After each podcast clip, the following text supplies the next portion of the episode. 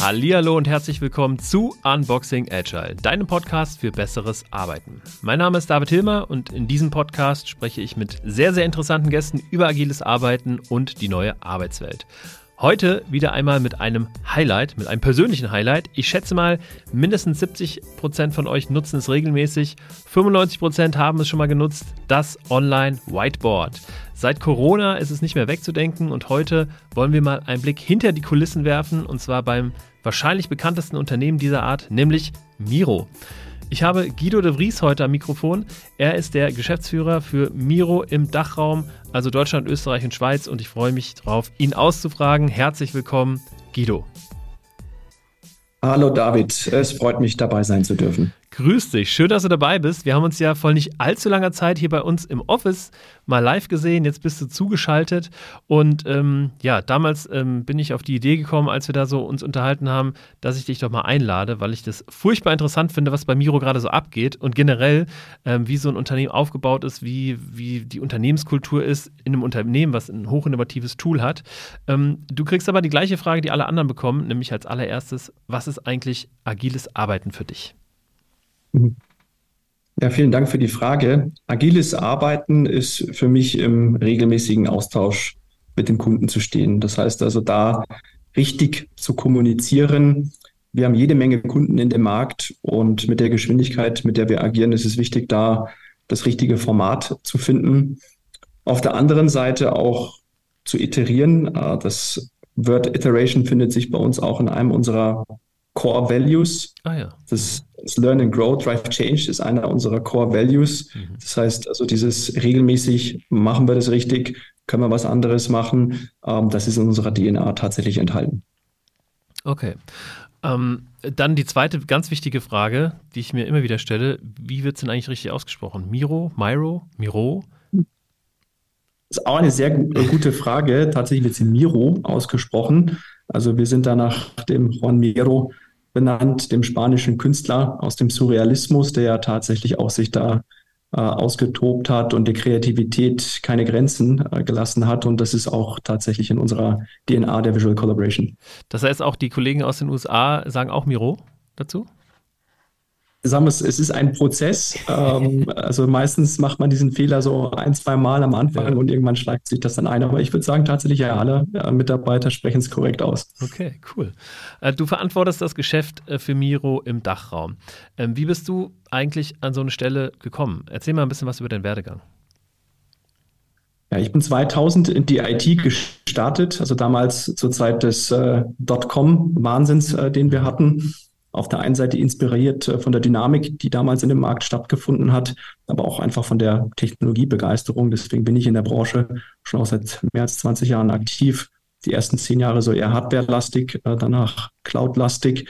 Tatsächlich bin ich über eine aktive LinkedIn-Ansprache hier auf diese okay. Stelle gekommen. Also der damalige VP Sales, Adam Carr, der jetzt auch mittlerweile der Global VP Sales ist, hat mich da aktiv angesprochen und ist ins Gespräch gegangen. Also Tipp an alle, auf jeden Fall LinkedIn-Profil immer auf dem aktuellen Stand halten.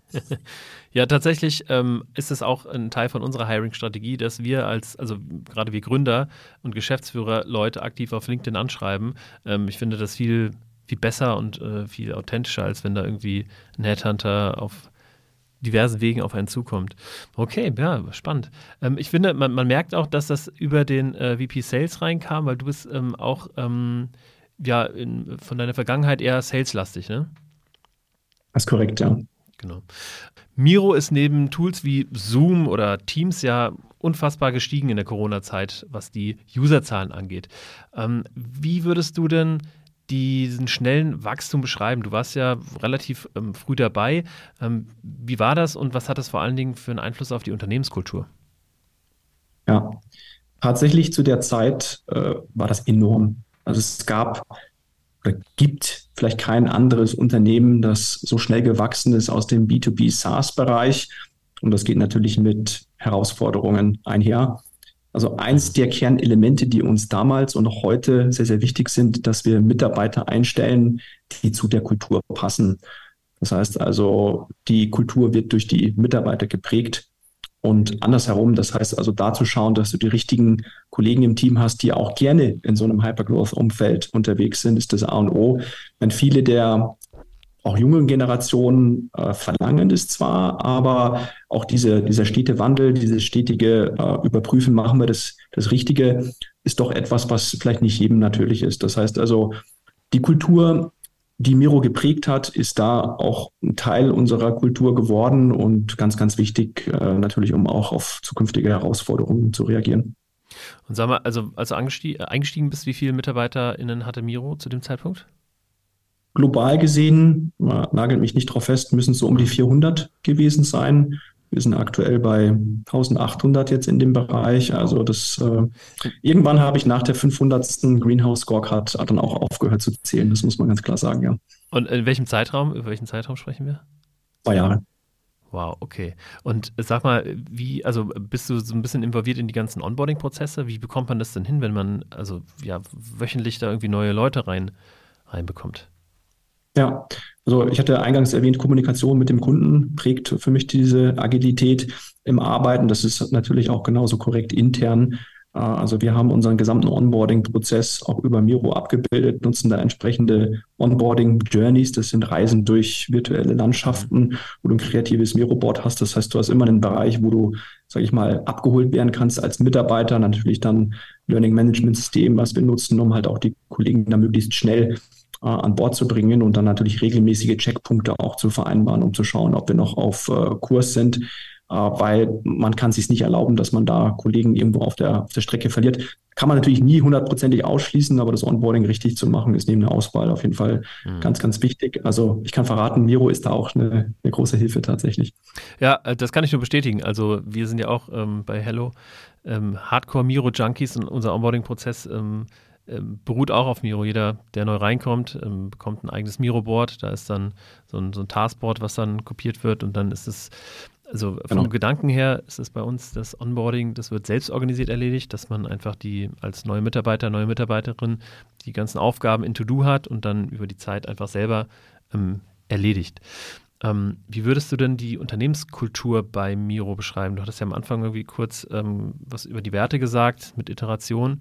Ähm, wie fühlt sich die Unternehmenskultur bei Miro an? Sehr auf Vertrauen basierend, sehr auf Lernen basierend, aber auch sehr auf Leistung äh, basierend. Also tatsächlich setzen wir uns selbst da, da hohe Ansprüche. Ich kann immer ein gutes Beispiel geben. Wir sind in dem Meer ja so organisiert, dass wir drei Kernregionen haben und äh, alle diese Kernregionen sind mit einem eigenen Leiter äh, ausgestattet, und ich kenne das aus anderen Organisationen, dass da durchaus intensiver Wettbewerb tatsächlich mhm. herrscht. Der herrscht hier auch, aber in einem sehr, sehr positiven Umfeld. Das heißt, ich kann jederzeit zu einem der Kollegen hingehen, kann dem um Hilfe bitten, kann den fragen. Und das ist eine Kultur, die ich sehr zu schätzen weiß tatsächlich. Wir sind neben Miro auch intensivster Slack-Nutzer und wenn man irgendwo lost ist und einfach auf einem der gängigen Kanäle um Hilfe bittet, ähm, da bekommt man auch sofort Hilfe. Das heißt, da gibt es Kollegen, die man vielleicht gar nicht kennt, die aus einem anderen Bereich können, die einem da weiterhelfen. Und das finde ich ist stark. Das haben wir uns auch trotz des sehr rasanten Wachstums über die Jahre tatsächlich bewahrt. Und würdest du sagen, vielleicht nochmal eine ergänzende Frage dazu, würdest du sagen, dass viel von der Kultur Selbstverständlichkeit ist oder oder auch vieles irgendwie aufgeschrieben ist in einem Leitbild oder, oder was ähnlichem. Also, weißt du, wie viel davon fühlt man als Mitarbeiter und bringt man schon mit und wie ja. viel ist irgendwo manifestiert auf einem Miro-Board zum Beispiel? Ja. Ich denke, das geht beides Hand in Hand. Also wir haben auch unsere, unsere Werte natürlich entsprechend auf einem, auf einem Miro-Board und ähm, entwickeln da unsere Mission und, und Vision, das Leitbild, ganz klar. Aber ich sage immer, das habe ich auch in anderen Unternehmen schon äh, erledigt, man kann natürlich top-down keine Kultur bestimmen. Ne? Äh, ich kann jetzt nicht heute sagen, hey, wir haben eine super Kultur, weil wir abends äh, alle gerne ein Bier miteinander trinken gehen. Das funktioniert so nicht. Und da ist wirklich jeder selber gefordert. Und ähm, das A und O, ich kann das nochmal betonen, das habe ich auch sicherlich etwas unterschätzt in dem Start, als ich hier angefangen mhm. habe, ist der Fokus auf das Recruiting. Ne? Wenn man in so einer schnellen Wachstumsphase ist und da vielleicht die falschen Mitarbeiter im Team hat, äh, dann prägt das zum Guten wie zum Positiven die, die Kultur. Und ähm, deswegen ist das so, so essentiell für den Erfolg auch eines Unternehmens, da die richtigen Leute an Bord zu bringen, tatsächlich. Ja. Das heißt, du bist sehr eingespannt in die ganzen ähm, Recruiting-Prozesse auch? Ja. Also ich zitiere da einen alten Mentor von mir, der hat gesagt, wenn man äh, mehr als eine Stelle offen hat bei sich im Team, dann muss man mehr als 50 Prozent seiner Zeit darauf investieren, die Lücke wow. zu schließen. Und da ist sehr viel Wahres dran, weil das kreiert den richtigen Mindset. Ähm, mein Recruiting-Team hat mir mal gesagt, naja, Dach ist nach Japan ungefähr der zweitschwierigste äh, Markt zum Hiring, wenn man sich die, die Zeiten da halt anschaut. Und deswegen da den Fokus drauf zu setzen, ist wichtig und kann man sich auch nicht rausnehmen. Also die Antwort ist ja, da bin ich sehr involviert. Okay. Ähm, ähm, tatsächlich über 50 Prozent deiner Zeit? Oder wie würdest du das einschätzen?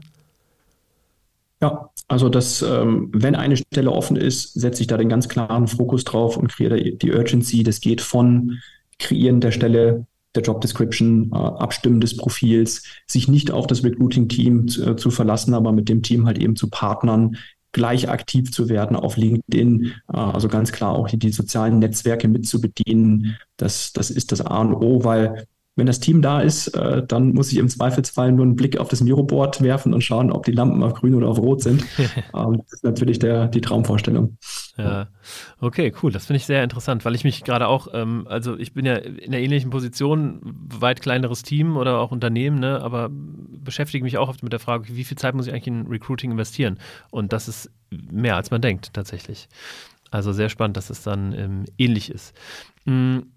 Ihr seid Marktführer im Segment der Online-Whiteboard-Tools oder wie, wie ist so der, der Markt gerade ähm, adjustiert?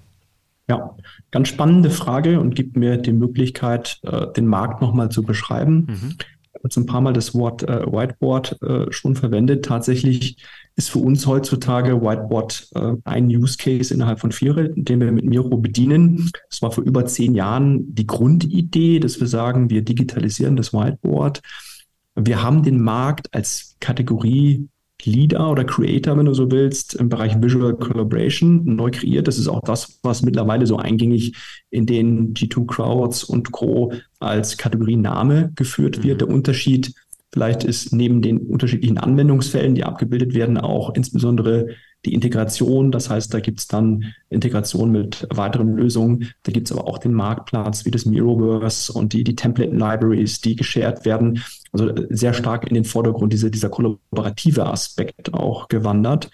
Und heute erleben wir einen Shift, also das war Stand vor zwei, drei Jahren. Mhm. Heute erleben wir einen Shift zu ähm, Online-Workspace, was der Kategoriename ist. Und die, die Iteration, die da stattfindet, ist wirklich, dass Workflows, die bei dir im Unternehmen Wert stiften, also dort, wo Innovation passiert, abgebildet werden. Das heißt, es wird wirklich ein Workspace, in dem zum Beispiel ein Entwicklungsunternehmen halt ihre Produkte entwickelt. Ja, da werden dann andere Segmente integriert, aber das ist das, was wir tatsächlich heute leben.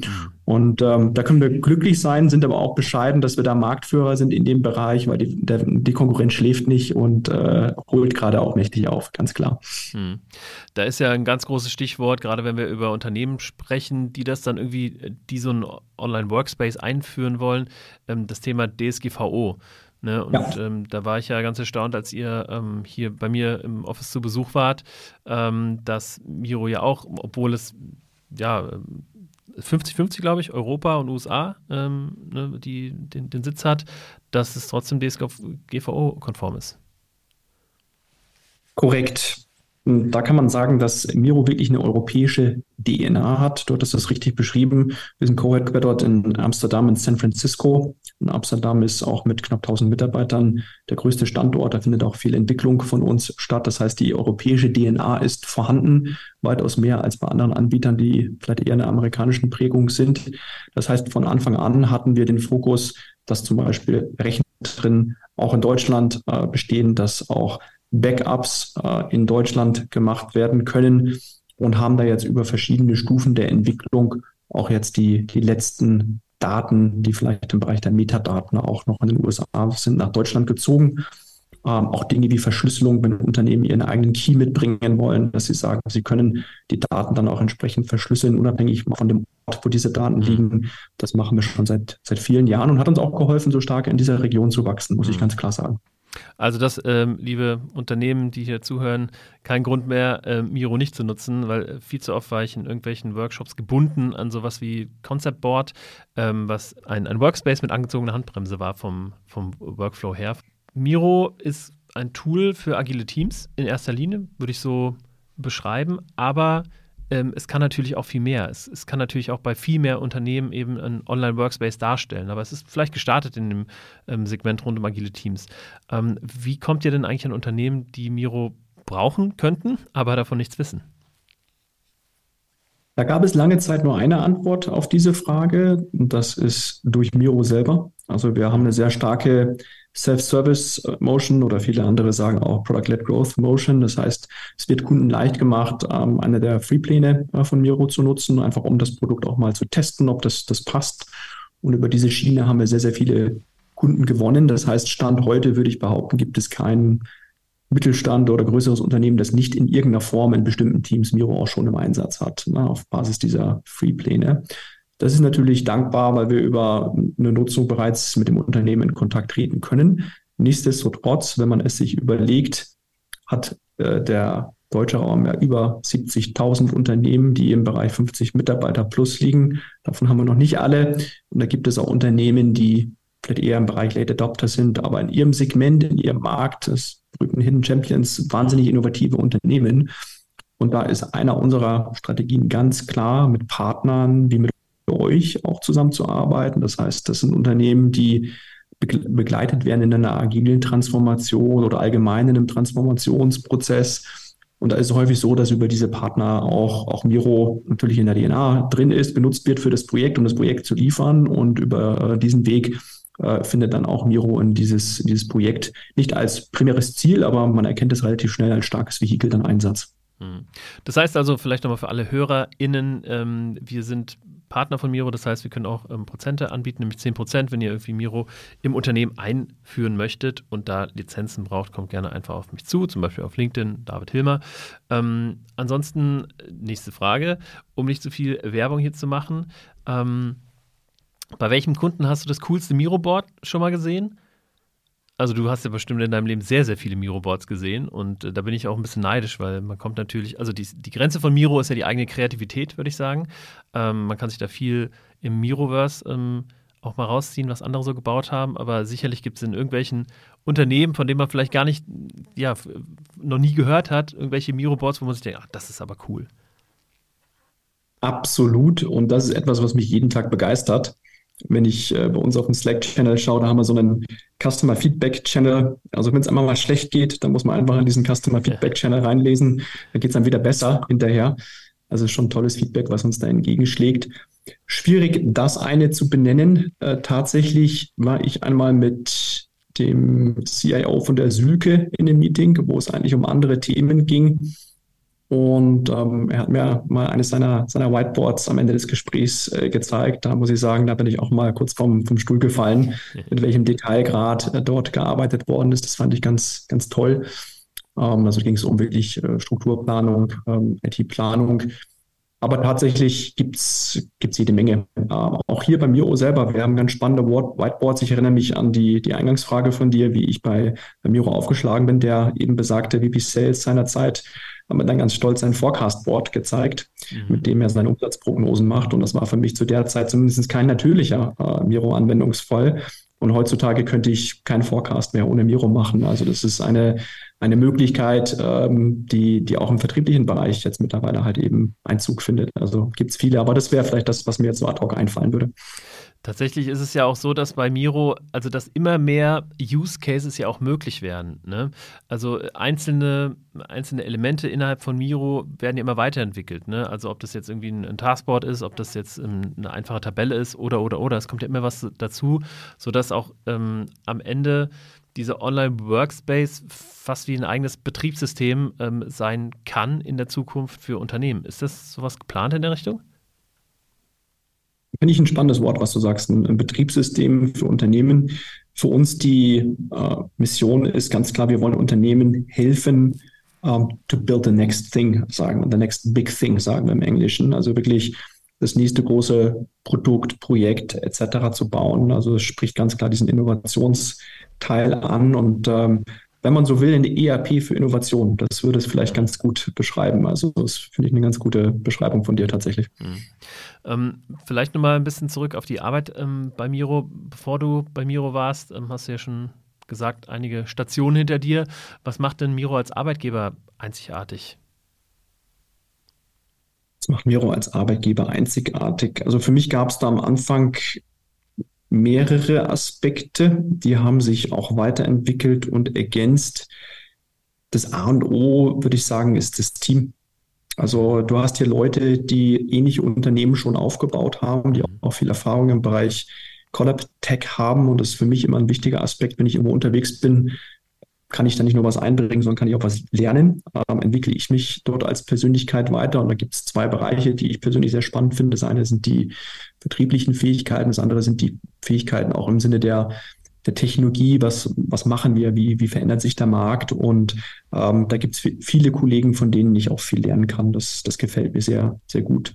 Tatsächlich ein anderer Aspekt, äh, und da bin ich auch ganz offen, es gibt wenig Chancen, äh, bei so einem sage ich mal, Wachstum, wo man so einen großen Markt anspricht, dabei zu sein. Das eröffnet natürlich auch viele Möglichkeiten. Das heißt, wenn man ein gewisses Volumen hat, einen gewissen breiten Markt anspricht, dann kann man natürlich auch mehr, mehr gestalten. Und das ist auch etwas, was mir sehr viel Spaß macht, mit, mit zu gestalten und ähm, ja, einfach mit den Erfahrungen, die ich vielleicht aus anderen Unternehmensstationen gesammelt habe, einfach das Ganze hier, hier besser zu machen äh, und unser Team dort ähm, erfolgreich aufzubauen. Und das ist uns bis dato ganz gut gelungen. Das sind so zwei Beispiele. Das hat sich natürlich mittlerweile weiterentwickelt, wenn man sich überlegt, dieser Austausch, den man aufgrund der, der Tätigkeit mit den Kunden haben kann und wie man sieht, wie auch Jetzt, ich meine, Agile ist in jeder Munde. Tatsächlich viele wissen noch nicht wirklich, was dahinter steckt oder was es bedeutet. Häufig sind so Placebos im Sinne von Projekten, die auch gemacht werden. Aber wenn man mal die, die Power und die Möglichkeit eines bewussten Unternehmenswandels in die Richtung realisiert und dann halt am Kundenbeispiel nachvollziehen kann, wie ein Unternehmen sich einfach dann nochmal ganz anders aufstellt, für die Zukunft reif macht, äh, und schätzen ja auch CEOs so eins, sagen 40 Prozent der CSOs, also in den nächsten zehn Jahren, wenn wir, wenn wir weiter so machen wie jetzt, nicht mehr zukunftsfähig halt. Ne? Und da halt einfach mithelfen zu können, das ist unwahrscheinlich bereichernd auch für mich tatsächlich. Das glaube ich. Wie organisiert ihr eure Arbeit? Dass ihr mit Miro arbeitet, liegt, glaube ich, auf der Hand. Aber wie viel Anteil Remote Work habt ihr und wie viel arbeitet ihr dann zusammen vor Ort? Ja, wir haben seinerzeit, als wir die ganzen Hub-Standorte kreiert haben, bewusst die Entscheidung für ein Hybrid-Setup getroffen. Wir sehen auch, dass 74 Prozent unserer Kunden sagen, das ist der Weg der Wahl, um bewusste Möglichkeiten der Begegnung im Büro zu schaffen. Das sind sowohl die Formate, wo Teammeetings, kreative Austausche in Persona im Vordergrund stehen, aber auch ähm, kulturelle Dinge, äh, wo man sagt, da, da macht man was zusammen mit dem Team. Auf der anderen Seite aber auch die Möglichkeiten des Remote Works äh, zu schaffen, wo dann entsprechend ähm, Fokusarbeit möglich ist oder auch zum, zum Beispiel äh, Kundenkommunikation. Ich habe nichts davon, wenn ein Vertriebsmitarbeiter jetzt seine ich sag's mal, zwölf Zoom-Meetings der Reihe nach hier an seinem Arbeitsplatz im Büro macht, die kann er genauso gut zu Hause verrichten, sondern bewusst halt eben da die, die Formen zu finden. Also Hybrid ist da unser, unser Setup. Als äh, Tech-Stack sind wir selber auch sehr sehr Cloud-savvy. Ähm, wir benutzen eine, eine, G Suite, die wir bei uns haben, natürlich viel Miro, viel Slack in der, in der Kommunikation, haben sicherlich das ein oder andere Spezialtool in dem, dem Bereich. Also erlauben da auch diese, diese Entwicklung von den Tools für die, für die besten Fähigkeiten intern. Ne? Hm. Und ähm, sag mal, habt ihr ähm, agile Frameworks im Einsatz oder arbeitet ihr ähm, generell agil, würdest du sagen? Ist es so, dass, dass die Teams vielleicht unterschiedliche agile Methoden nutzen? Oder habt ihr so vielleicht auch ein Framework, was alle nutzen, wie OKR oder was, was ähnliches? Ja, genau. Es gibt ein paar Frameworks, die tatsächlich alle nutzen. Ähm, OKRs ist auch eins äh, davon, was uns hilft, die Ziele äh, top-down nochmal auch auf der qualitativen Ebene runterzubrechen. Das wird auch sehr, sehr genutzt. Ansonsten gibt es in den ähm, Entwicklungsteams Frameworks, äh, die wir da nutzen. Und ansonsten ist Agile wirklich da in der, in der DNA drin. Das heißt, bei uns gibt es regelmäßig die, die Retrospektiven, die gemacht werden. Das heißt, in jedes Meeting, was du reinkommst, du merkst, wie das beeinflusst ist auf diesem Bereich. Mhm. Nicht nur halt im Product Design and Engineering, aber auch in zum Beispiel Vertriebsteams äh, tatsächlich.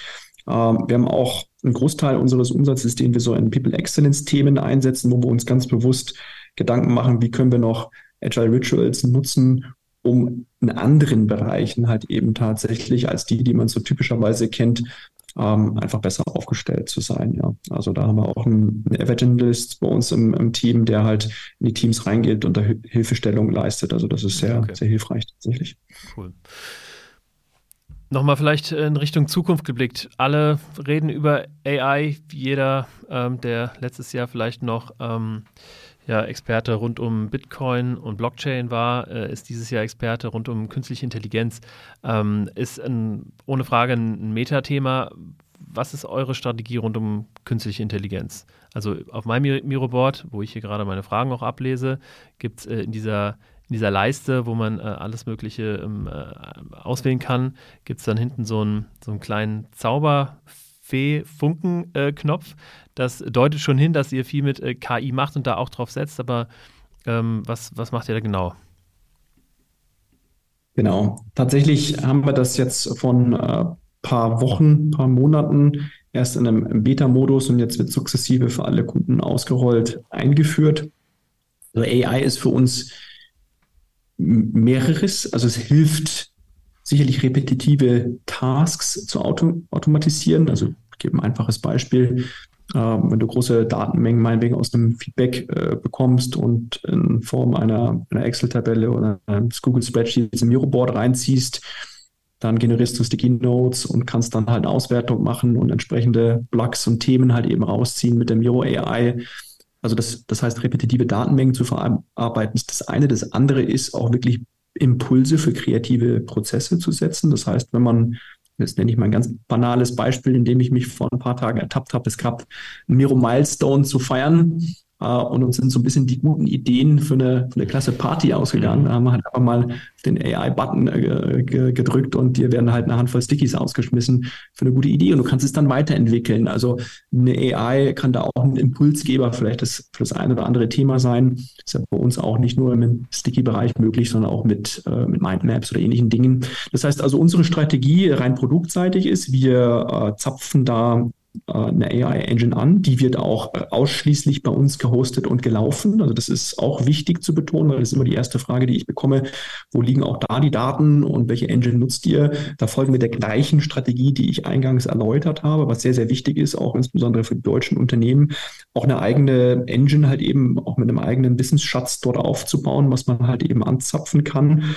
Und ähm, dann werden weitere Workflows und Prozesse da, da entwickelt, auf die man aufbauen kann. Also da stehen wir auch gerade erst am Anfang, aber ist einer unserer Kernsegmente in der Produktentwicklung äh, auf AI basierend mehr Funktionalität zu liefern. Wiederum, die dir als Unternehmen dabei helfen, mehr Innovation zu produzieren. Absolut. Und so manche Features rund um AI, die, die fallen einem auch während der Miro-Benutzung so nebenbei auf. Also letztens habe ich irgendwie äh, ein Bild da gehabt und ähm, habe auf diesen ähm, wie ich sagte, eine Feenstaub-Button geklickt und dann war auf einmal der Hintergrund einfach ähm, ausgeschnitten. Ne? Also ähm, so, so Anwendungen, für die man früher vielleicht Photoshop brauchte, kann man jetzt einfach mit einem Klick kann man einfach ein Bild freistellen, was halt unheimlich ähm, ja, smart und, und unheimlich viel Arbeit spart am Ende. Ja, vielleicht auch nochmal ein Appell an äh, die Zuhörer hier an der Stelle. Das ist tatsächlich etwas, wo ich auch sage, da können wir als Miro sicherlich besser werden, weil wir haben eine unwahrscheinliche Innovationskraft. Also auch hier gibt es einen Channel, wenn ich mir da anschaue, was da pro Tag an neuen Funktionalitäten gelauncht wird. Wir müssen häufig noch einen besseren Job machen, diese auch zu kommunizieren. Mhm. Wenn ein Interesse besteht, mit Partnern wie mit euch oder mit uns da ins Gespräch gehen. Also wir helfen da gerne mehr zu zeigen. Geheimtipp Richtung AI, Command K ist da der Kurzbefehl. Da öffnet sich dann das Pop-up mit den AI-Funktionen ähm, für jeden, der da Lust drauf hat. Ach, das ist ja super. Da kann ich ach, Notiz generieren. Ach, schau mal. Okay. Ähm, ach, schau mal. Das ist ja cool. Danke für den Hack. Das äh, hilft mir weiter. Also Command K. Kommt auf jeden Fall in die Show Notes. Äh, ganz wichtige Kenntnis. Wo wir gerade über die ähm, Zukunft sprechen, was ist die langfristige Vision von Miro? Wo wollt ihr mal hin? Ja, ich habe schon äh, über unsere Mission gesprochen. Also we have our customers to create the next big thing. Und die, Mission ist da ganz klar. Und da ist halt äh, die Frage, wie können wir als Miro noch besser partnern mit den Kunden, also wirklich strategischer Partner mhm. werden für dieses Thema. Wenn du mich fragst, wo wollen wir hin, dann bin ich auch durchaus selbstkritisch aufgrund ähm, eines sehr, sehr raschen Wachstums, was wir in der Vergangenheit hatten, waren wir vielleicht nicht immer der strategische Partner, an dem man sich wünschen würde, einfach weil wir auch viele, viele Dinge parallel gebaut haben. Das ist eins meiner Ziele, da intensiver über Partner wie euch, aber auch mit dem Kunden direkt ins Gespräch zu gehen und zu verstehen, wo können wir da helfen, um auch wieder diesen Feedback Loop mit unserer Produktentwicklung zu kreieren. Ähm, zählt auch auf Themen wie Enterprise Readiness Themen, äh, Themen, die Mittelständler in Deutschland, aber auch größere Unternehmen interessieren haben, zu entwickeln.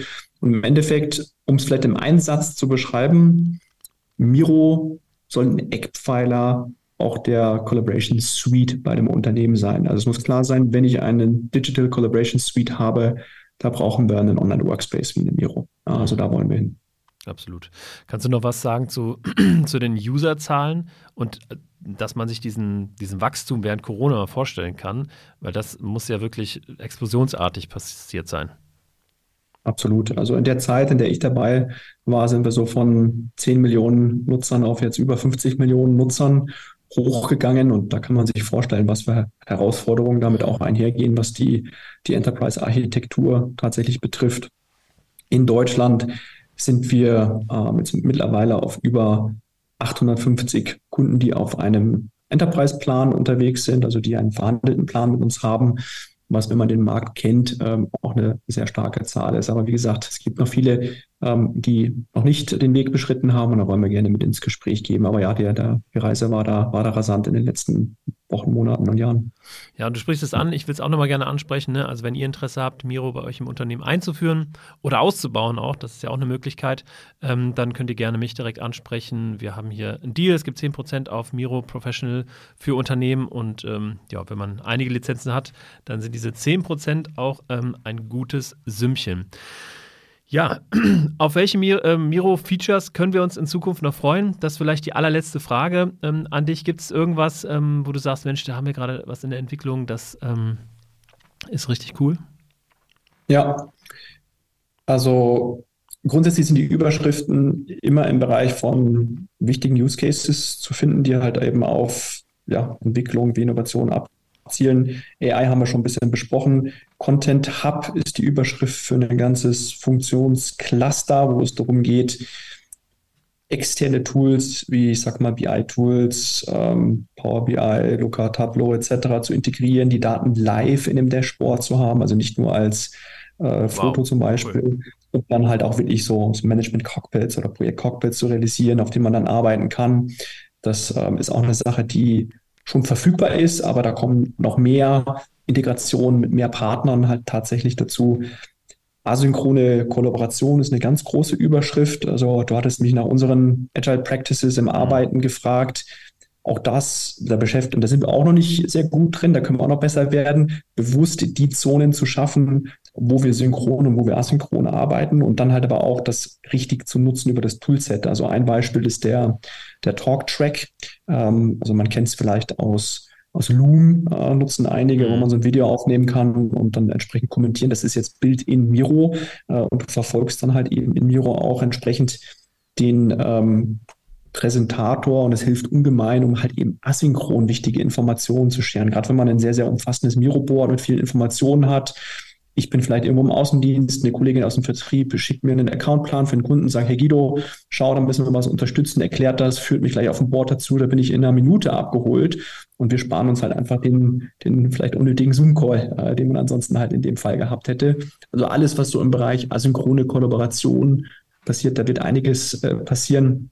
Aber auch wenn man nochmal eine Ebene runtergeht, noch, noch technischer wird. Also viele unserer Kunden nutzen uns bei der Produktentwicklung. Also wenn man an Entwicklungsworkflows, Process Mapping, Diagramming denkt.